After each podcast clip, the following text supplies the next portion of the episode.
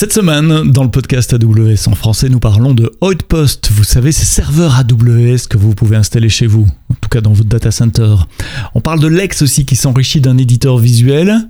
Le blog mobile a sorti un article, ou plutôt un tutoriel intéressant sur la construction d'applications avec de la géolocalisation.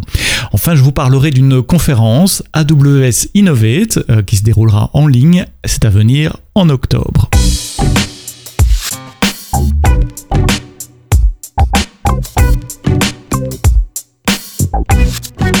Bonjour, bienvenue dans le podcast AWS en français. Merci de nous rejoindre euh, tous les vendredis maintenant. Hein. C'est un, rendez-vous du matin, du vendredi matin, euh, depuis bientôt euh, trois ans. Vous nous écoutez sur toutes les plateformes de podcast, toutes les bonnes applications de podcast, j'ai l'habitude de dire. Apple, Google, Podcast Addict, Spotify, Deezer, et puis toutes les autres aussi qui vont pomper le flux au même endroit, à la même source. quelques nouveautés que j'ai épinglées pour vous cette semaine en fonction des, des blog posts AWS et des nouveautés qui ont été euh, annoncées euh, mes collègues. Je commence par Outpost. Vous savez, Outpost, c'est ce morceau d'hardware, de matériel AWS que vous pouvez mettre dans vos data centers. Ça permet euh, d'avoir un rack avec des serveurs AWS dedans pour mettre soit du compute, comme des instances EC2, donc des virtuelles machines, ou du stockage et mettre ça dans votre data center euh, pour plein de raisons. Hein. La plupart de nos clients font ça pour des raisons de latence, pour pouvoir mettre des applications à proximité du reste de l'infrastructure on-prem, que ce soit des applications existantes qui n'ont pas encore migré vers le cloud, ou euh, des machines-outils, des, chaînes de montage, d'assemblage par exemple, où les, temps de latence sont, critiques. Certains clients font ça également pour pouvoir avoir des, données qui ne sortent pas de leur data center, pour des questions de, de résidence de données également, ou des, migrations avec des, interdépendances de, systèmes, des, solutions temporaires en attendant d'avoir euh, migré entièrement vers, le cloud. Donc les outposts, ça vient soit sous forme de rack jusqu'à 42 U. Euh, maintenant, il y a des formes un peu plus petites également. Si vous voulez juste une pizza box 1 U ou 2 U, euh, c'est possible. Donc ça, c'est outpost, c'est pas nouveau. Qu'est-ce qui est nouveau? Il y a deux choses. La première chose, c'est au niveau réseau. Jusqu'à présent, c'était un peu compliqué de, connecter le outpost à vos applications on-prem. Évidemment, c'était possible parce que c'est la, raison même pour laquelle on fait du, du, du, post. Mais il fallait réserver un range d'adresse IP euh, de votre côté. Et puis le outpost, euh, il faisait du natting one-to-one entre les adresses IP interne, privé du VPC dans le hotpost avec les adresses IP externes. Donc dès que vous rajoutiez des subnets à votre VPC ou des subnets de, on-prem, euh, bah, gardez tous ces ranges d'adresses IP sans overlap, c'était pas nécessairement le, le, plus facile. Donc on a amélioré ça et maintenant il y a moyen de déployer euh, dans Outpost une local gateway et cette local gateway elle va publier côté on-prem, sur votre réseau on-prem, le range d'adresses privées du euh, Outpost. Donc elle va parler BGP, elle va faire un advertisement de BGP, des ranges d'adresses IP en disant, mm, basiquement, si, si quelqu'un veut parler à cette adresse IP-là, c'est chez moi qu'il faut l'envoyer.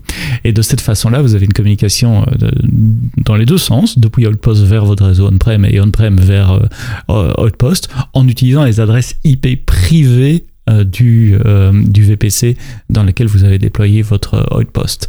Ça s'appelle Direct VPC Routing, routage direct VPC entre vos réseaux euh, on-prem et le rack Outpost. Et comme d'habitude, je vous mets le lien dans les notes de ce podcast.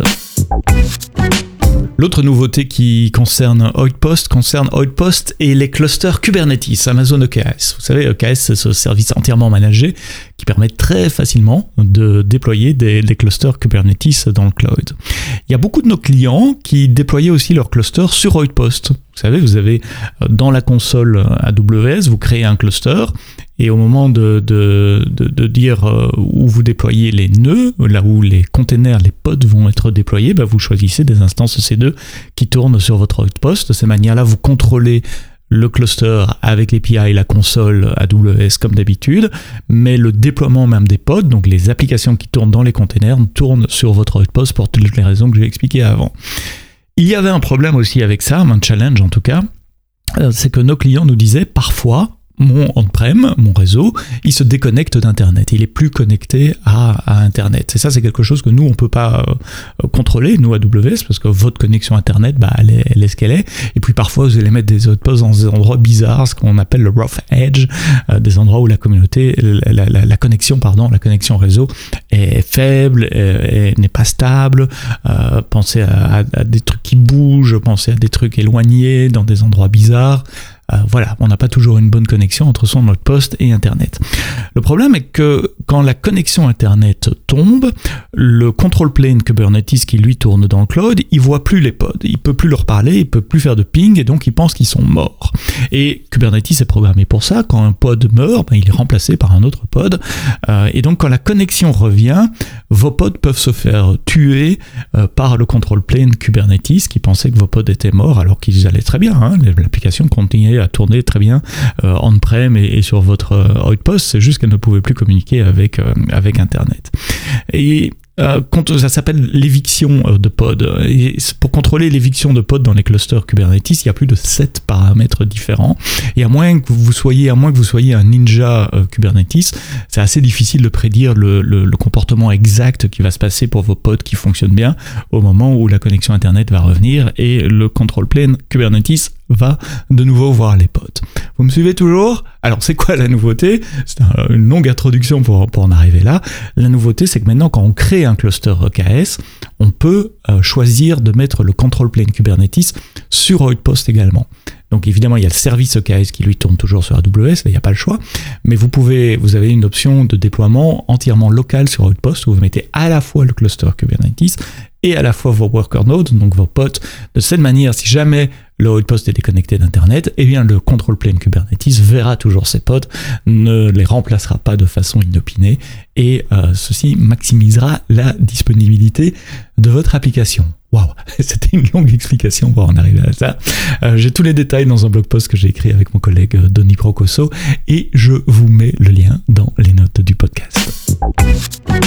Amazon Lex, c'est un service qui utilise l'intelligence artificielle pour implémenter des chats. Ça peut être des chats textuels, euh, ça peut être des chats vocaux également. Donc c'est un service de, ASR, Automatic Speech Recognition, et surtout de NLP. Donc il est capable de comprendre les questions. Et en fonction de ça, vous pouvez router les intentions d'un client sur euh, différents back-ends et fournir différentes réponses, par exemple demander plus d'informations euh, avant de, de, de chercher la, la, réponse à la question que le client euh, vous posait. Euh, traditionnellement, construire un, une conversation avec avec Lex, ça demandait un peu de programmation. Il y avait une interface graphique qui était bah, qui était ce qu'elle était, elle était là, ça permettait de faire des, des bots. Mais là, le service, la console du service en tout cas, s'enrichit d'une interface graphique vraiment moderne avec du drag and drop et avec un flux visuel vous allez pouvoir construire, assembler euh, vos chats, vos conversations. Euh, quand est-ce que le chat doit dire quelque chose, quand il doit connecter quelque chose, quelles sont les data sources à interroger. Tout ça de façon graphique en drag and drop, en tirant des petites flèches entre, les boîtes. Et donc ça simplifie grandement la euh, mise en place d'un chatbot sous Lex. Si vous n'avez jamais utilisé Lex, jetez-y un coup d'œil, ça vaut la peine. C'est très facile pour créer un chatbot et puis vous pouvez l'intégrer ensuite à d'autres services comme Facebook Messenger, Slack euh, ou Twilio par exemple pour faire des, des chats par SMS avec, euh, avec euh, vos clients. J'ai fait quelques démos assez sympas avec Amazon Lex. Donc Amazon Lex a une nouvelle interface graphique qui permet de construire des chatbots par drag and drop. Mes collègues du blog AWS Mobile ont publié un, article, c'est plus un tutoriel finalement, qui vous explique étape par étape comment construire une application euh, mobile, web, les deux, euh, qui permet de, faire de l'optimisation du routage et du tracking de device. Donc c'est dans le contexte, imaginez que, vous êtes le patron de Uber Eats ou de Deliveroo, euh, par exemple, et que vous voulez traquer votre flotte de, vélos et de, livreurs, eh vous pouvez construire une application mobile qui utilise un service qui s'appelle Amazon Location Service, euh, qui fournit des services de géolocalisation, euh, de routage également, de geofencing, c'est-à-dire d'alerte si jamais un objet que vous suivez euh, sort d'une zone géographique que vous avez définie. Si vous voulez en savoir plus sur Amazon Location Service, j'ai eu le plaisir d'interviewer le product manager qui est francophone, il est québécois. C'est dans un des épisodes précédents du podcast, j'ai pas le numéro en tête, mais évidemment vous allez retrouver le lien dans les notes du podcast. Donc si vous construisez des applications web ou mobiles et que vous avez besoin de géolocalisation, mais que vous, pour des tas de raisons, vous voulez garder les données de géolocalisation privées à votre compte AWS plutôt que d'utiliser des services de géolocalisation euh, externes, allez jeter un coup d'œil. C'est un tuto step by step qui vous montre comment faire ça avec Amplify, les commandes à taper, euh, le code à inclure dans votre application euh, et, tout ce qui va bien pour avoir une démo qui tourne en quelques minutes. Franchement, ça prend probablement une demi-heure, euh, trois quarts d'heure pour avoir une, une, application fonctionnelle avec euh, AWS Amplify et Amazon Location Services. Et puis je termine avec un sujet qui m'a tenu occupé euh, assez bien ces dernières semaines, ces derniers mois. C'est une conférence qui s'appelle AWS Innovate, qui s'appelle Innovate for Every Application, puisqu'on a des Innovate pour Machine Learning aussi et des Innovate pour la data. Ici, c'est Innovate pour vos applications. C'est une conférence entièrement en ligne qui se tiendra le 6 octobre prochain. 6 octobre prochain, vous pouvez vous inscrire, c'est gratuit. C'est de 10h du matin à 3h de l'après-midi avec plus de 60 sessions, 60 sessions techniques pour apprendre sur AWS. Euh, elles sont organisées par track en fonction de qui vous êtes, si vous êtes un IT professionnel, un architecte, un développeur, un DevOps engineer, un fondateur de start-up, euh, vous avez des tracks en fonction de votre personnalité, de votre persona, avec euh, une, deux, trois, quatre, cinq, six sessions euh, par track. Évidemment, vous pouvez passer de l'un à l'autre. il y a aussi une keynote d'ouverture et une keynote de fermeture pour vous inspirer après cette journée d'apprentissage sur AWS. La bonne nouvelle, c'est que c'est pas que en anglais. Il y aura aussi des sessions en français, en allemand, en italien et en espagnol. Donc, on est dans 5 langues. Quand je dis 60 sessions, c'est 60 sessions en anglais et c'est un sous-ensemble de ces sessions qui seront en français. Allez regarder l'agenda, il est dans les notes du podcast déjà. Vous scrollez un peu dans votre appli de podcast et vous trouvez euh, l'agenda. Vous pouvez vous inscrire. Euh, je serai présent moi-même. J'ai une session en anglais sur euh, l'utilisation des instances EC2 Mac. Vous savez, si vous voulez déployer du Mac OS dans le cloud, vous pouvez le faire depuis un an ou deux maintenant, deux ans. Euh, pour des cas d'utilisation de développement, hein, essentiellement des chaînes d'intégration continue, de déploiement continu pour vos applications euh, iOS, iPadOS, tvOS, etc. Donc j'ai une petite session de, de, 30 minutes, mais sinon il y a des sessions sur des tas d'autres sujets, sur les containers, sur l'architecture, le serverless, euh, les event-driven architecture, les architectures orientées événements et des tas d'autres. Ça s'appelle AWS Innovate for Every Application, c'est la version EMEA, puisqu'on a la même conférence euh, en Amérique du Nord et en Asie-Pacifique, dans cinq langues, français, allemand, italien, espagnol et anglais, 60 sessions et un Q&A en direct. Les sessions sont préenregistrées, je ne vais, pas, vous mentir là-dessus, mais euh, à la fin de, la journée, on aura une, session avec des, des Q&A où on sera en direct face caméra pour répondre à vos question. Euh, le lien est dans les notes du podcast pour vous inscrire.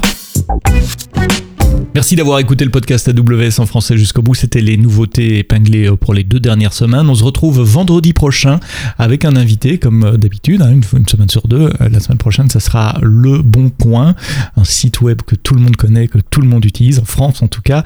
on reviendra sur un, outil open source qu'ils ont développé pour gérer leur compte AWS à grande échelle et surtout pour s'assurer qu'ils restent euh, compliant, qu'ils restent conformes en matière de euh, sécurité. Ça sera avec le bon coin euh, dans vos applications de podcast à partir de 7h, 7h15 du matin, si vous êtes en France en tout cas. D'ici là, quoi que vous codiez, codez-le bien.